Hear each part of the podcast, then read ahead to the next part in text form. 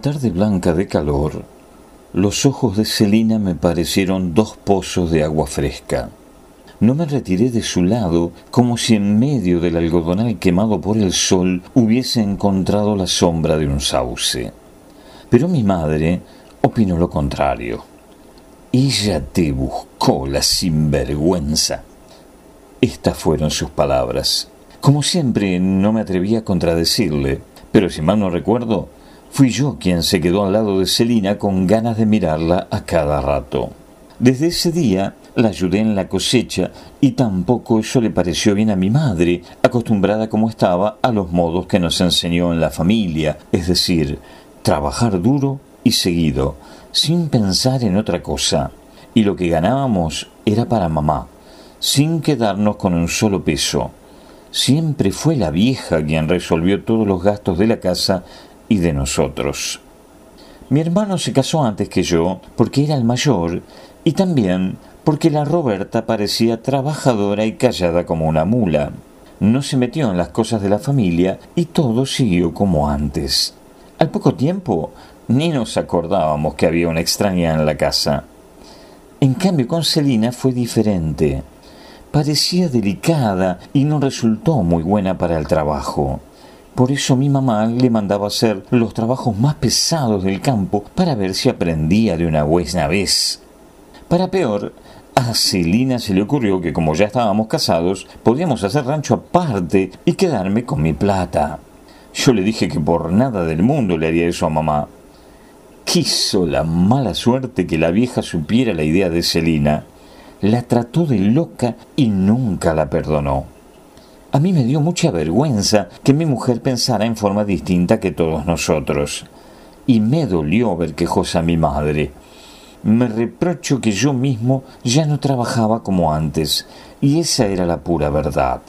Lo cierto es que pasaba mucho tiempo al lado de Celina, la pobre adelgazaba día a día, pero en cambio se le agrandaban los ojos y eso justamente me gustaba, sus ojos grandes.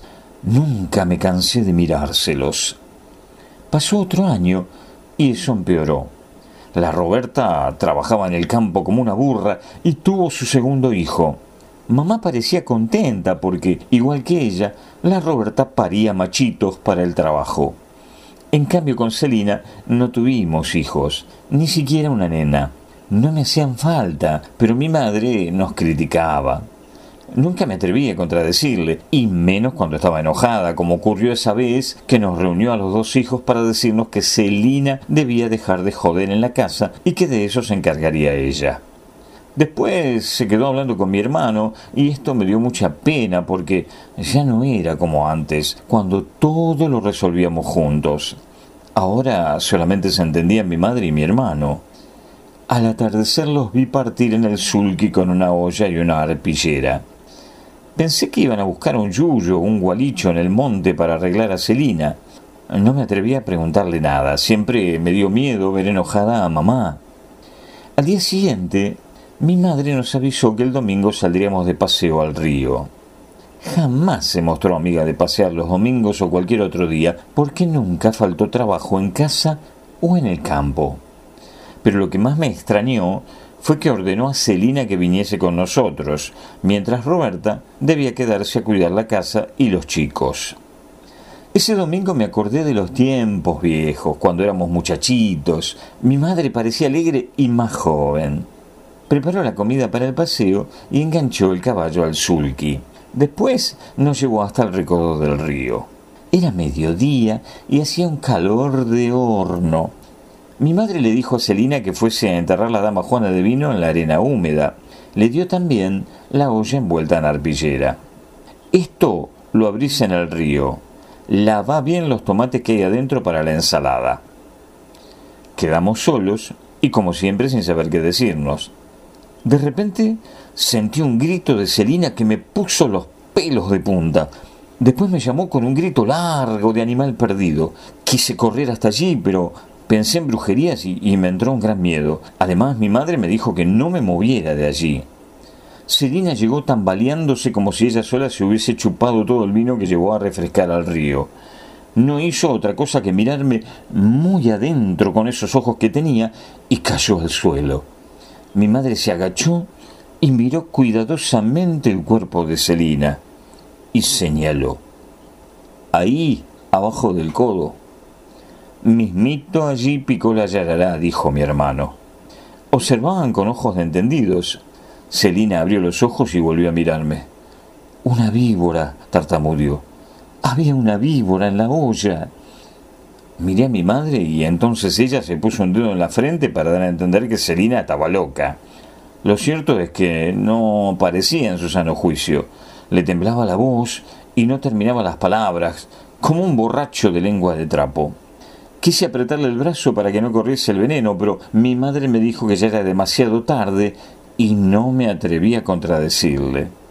Entonces dije que debíamos llevarla al pueblo en el sulky. Mi madre no me contestó.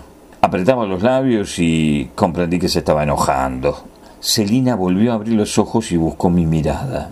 Trató de incorporarse. A todos se nos ocurrió que el veneno no era suficientemente fuerte.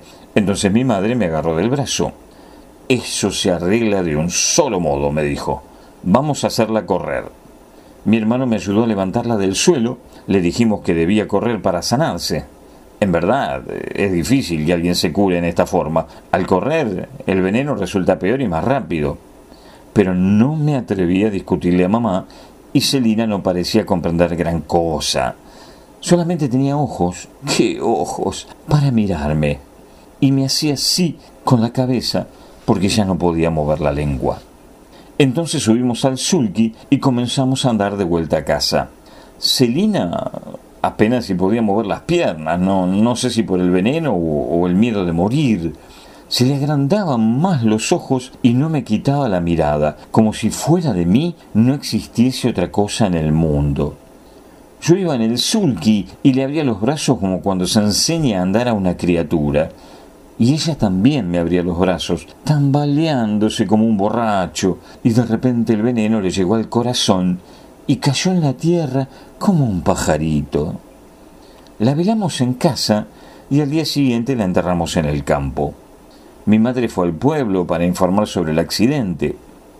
La vida continuó parecida siempre, hasta que una tarde llegó el comisario de Chañaral con dos milicos y nos llevaron al pueblo, y después a la cárcel de resistencia. Dicen que fue la Roberta quien contó en el pueblo la historia de la víbora en la olla. Y la creíamos tan callada como una mula. Siempre se hizo la mosquita muerta y al final se quedó con la casa, el sulky y lo demás. Lo que sentimos de veras con mi hermano fue separarnos de la vieja cuando la llevaron para siempre a la cárcel de mujeres. Pero la verdad es que no me siento tan mal. En la penitenciaría se trabaja menos y se come mejor que en el campo solamente que quisiera olvidar alguna noche los ojos de Celina cuando corría detrás del sulky.